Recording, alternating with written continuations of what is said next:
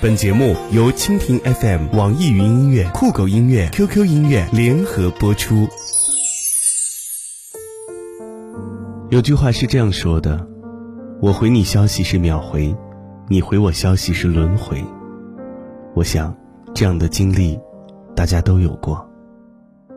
上周末发现闺蜜在朋友圈发了条动态，说：“深夜的天花板一定有很多真理。”那就别再为他流泪。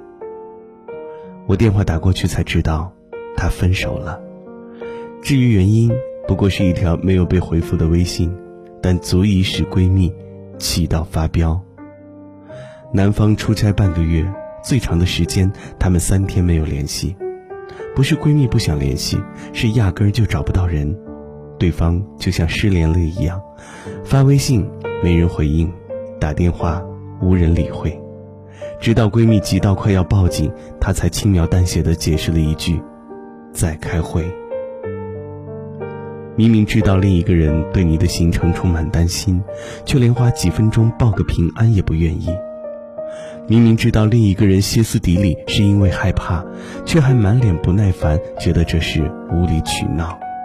左一句“你瞎担心什么”，右一句“你就是喜欢没事找事儿”，仿佛错。全在别人，而不在自己。说实话，他们这段关系走到如今这个局面，我觉得并不惋惜。真的就是因为这条没有被回复的微信才决定分手的吗？其实不是的，是过去八年里每一次被怠慢的难过，每一次被忽视的无力。种种情绪让人无法坚持，才有了今时今日，终于决定斩断和这个人的所有关系。闺蜜换了号码，也决定搬离现在的家。用她的话来说，男友很聪明，他知道自己该做什么，不该做什么。他只是对我不上心，他只是不在意我是怎么想的而已。这个世界上，男男女女有很多。我见过异国恋熬到早上陪对方聊天的，也见过开会一整天抽空给对方打电话的，所以我不相信任何一个人会忙到没有空去回一条微信。说到底，那个人不回你消息，只是说明你在他那里并没有那么重要。就像那句话说的，一个人微信对你是什么样的回应。他就对你是什么样的态度？那些晾着你、让你独自心焦的人，那些你不主动他也不会主动的人，那些不在意你、不把你当回事儿的人，不如就算了吧。从前觉得相爱的两个人分开，至少得是为了一件轰轰烈烈的大事儿，现在才知道，光有不安和疲惫就够了，等不到回应。就会在患得患失当中感觉到不安，等不到主动，就会在失落失望当中感觉到疲惫。爱情这般，友情又何尝不是呢？从前的我对待朋友一直是没心没肺又掏心掏肺的。就拿我的发小喵喵来说，遇到开心的事儿，我会第一时间和他分享。难过的事情也会第一时间吐槽，而喵喵需要陪伴的时候，我也二话不说；他需要帮忙的时候，我也有求必应。但是到后来，当我失恋又失业，在如此艰难的时刻，竟然无人问津。翻看我和喵喵的聊天记录，我突然发现，一直都是我在自说自话。许多次，我特意发去消息问候，那边却置若罔闻。也有许多次，我兴冲冲地说了一大堆，那边过了很久才回了一个没有温度的“嗯”。还有许多次，我很想跟他叙叙旧，聊一聊过去的时光，还有各自的近况，那边没有发来只言片语，却一连更新了好几条朋友圈的动态。我突然想到了知乎上的那个问题：孤独到极致是什么感觉？高赞回答是：睡了一下午，醒的时候屋子里黑漆漆的，一点声音都没有。抬头望了望窗外，天还没有完全黑，四处摸了摸，在枕头下面找到了手机，打开之后，屏幕亮起，很干净，没有一条信息。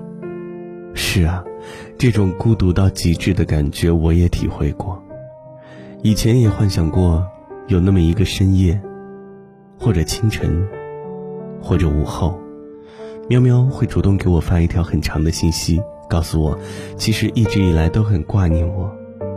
可是现在的我不会再做一些不切实际的梦了。就像他们说的，倘若一段感情的维系，总要靠我的热脸贴你的冷屁股，总要靠我一厢情愿的坚持，总要靠我费尽心思的去讨好与试探，不如就算了吧。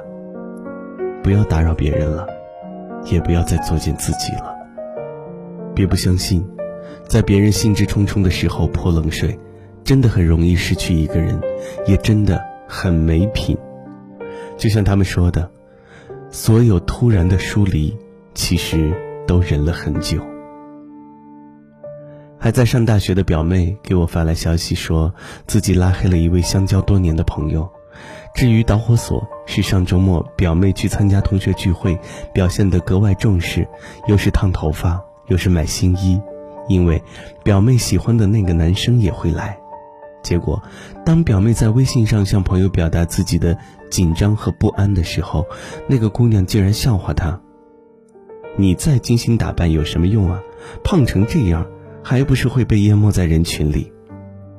是的，表妹有点胖，也算不上多漂亮，可是再平凡的姑娘也拥有追求爱情的权利。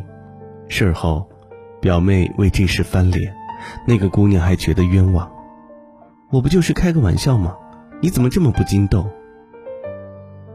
一腔赤诚换来冷嘲热讽，满心期待换来不以为然。我想这样的经历，应该很多人都有过吧。你跟他讲你这段时间真的过得很辛苦，他说，大家都很辛苦，怎么都没像你一样抱怨。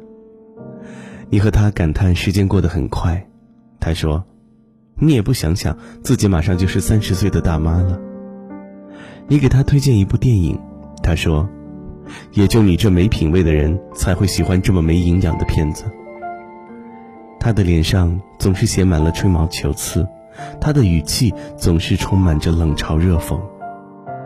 我突然想到了这句话：“爱我者惜之，嫌我者弃之。”人生路那么长，和真正喜欢你、相处舒服的人在一起，才会更幸福吧。你要知道，那些不把你的感受当回事儿的人，是真的不在意你的。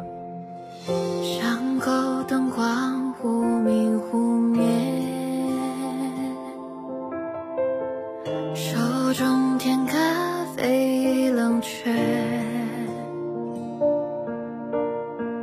嘴角不经意泄露想念，在发呆的窗前凝结。其实不爱